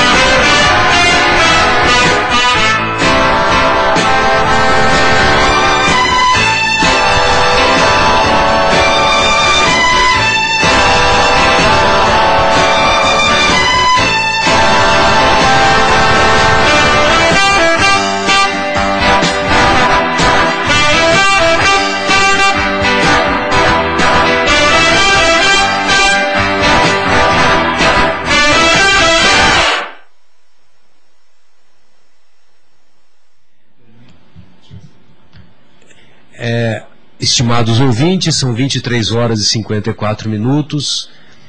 Uma vez mais, agradecemos a oportunidade dessas reflexões e de compartilharmos essas reflexões com todos. E nos despedimos desse, dessa edição de hoje, desejando uh, um abraço e um abraço a todos e uma, um fim de semana proveitoso e uma semana cheia de realizações, sobretudo as realizações da nossa melhoria do nosso mundo íntimo. Um abraço, Flamínio, um abraço, Paulo, Cláudio, Marcos e também a você, Agnello, que hoje nos abandonou. Até mais. Caros ouvintes, mais uma vez, muito obrigado pela participação de vocês, por dedicar essas horas a nos ouvir aqui, ouvir as nossas reflexões e tentar caminhar dentro desse processo que nós estamos aqui também aprendendo e muito importante a participação de vocês que também nos motiva e ao mesmo tempo nos leva a aprender também. Nós somos eternos aprendizes e nós mais do que ninguém temos que ter a humildade de reconhecer que sabemos praticamente nada. Então, tudo aquilo que pudermos acrescentar com a ajuda de vocês também será muito importante. Esperemos que tenha sido de agrado de todos a edição de hoje e até a próxima semana. Boa noite. Boa noite também a todos. Obrigado pela companhia aqui do Marcelo, do Marcos, do Paulo e do Flamínio. E que esses ensinamentos possam servir para a nossa renovação, a nossa modificação, que seja o estímulo para que nós tenhamos a cada dia o desejo de melhora. E nós sabemos que a melhora está em nós entendermos sobre a superação. Nós temos que superar os desafios que a vida nos apresenta e é através desses conhecimentos e seguindo os ensinamentos de Jesus, que é o modelo que nós devemos seguir, para que nós sejamos a cada dia melhores. Uma boa noite a todos, um bom sono, uma boa semana e sejam todos felizes. Paulo, boa noite. Boa noite a todos e agradeço a atenção que dispensaram a mim. Capela FM são 23h58, uma boa noite, agradecendo aí a sua audiência, você que acompanhou Momentos Espirituais, que volta sexta-feira que vem, a partir das 22 horas. Boa noite ao Marcos, ao Marcelo, ao Cláudio, ao Paulo e, e, o, e o Agnello estiver nos ouvindo. Vamos ouvir para finalizar então compromisso com Fábio Júnior.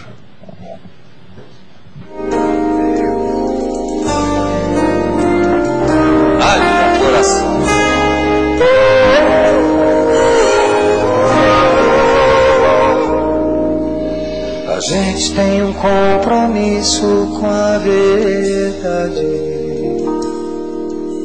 Não dá mais pra ficar brincando de viver. Tô muito afim da minha verdadeira identidade. Bateu em mim uma vontade de me conhecer. A gente tem um compromisso com a vida. Passa o tempo e a gente não desvenda o seu mistério. Parece muita ousadia, muita pretensão. Mas é meu coração quem pede, eu tô levando a sério. Quero saber de onde eu venho, quero saber pra onde eu vou. Posso passar pela vida sem saber sou. Nem pensar, quero sentir dentro de mim o universo em ação. Quero sentir o amor profundo no meu coração.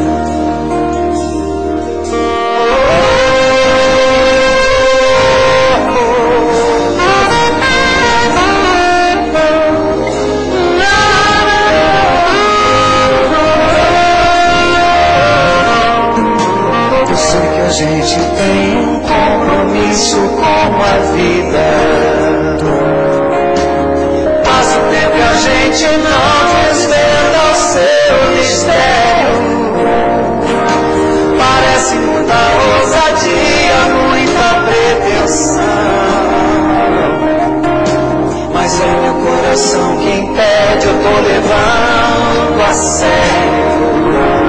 Quero saber de onde eu venho, quero saber pra onde eu vou. Não posso passar pela vida sem saber quem sou. Quero sentir dentro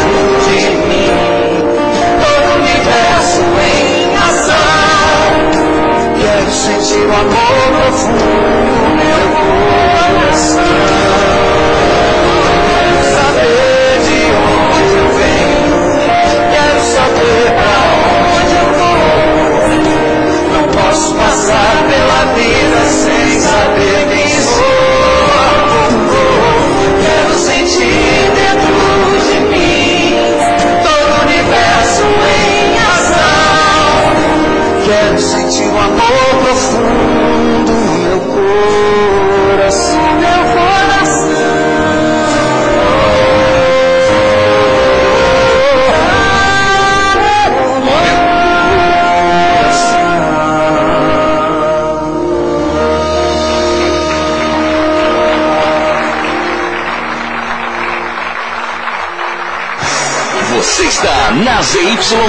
604, Associação de Desenvolvimento Cultural e Artístico do Bairro Capela.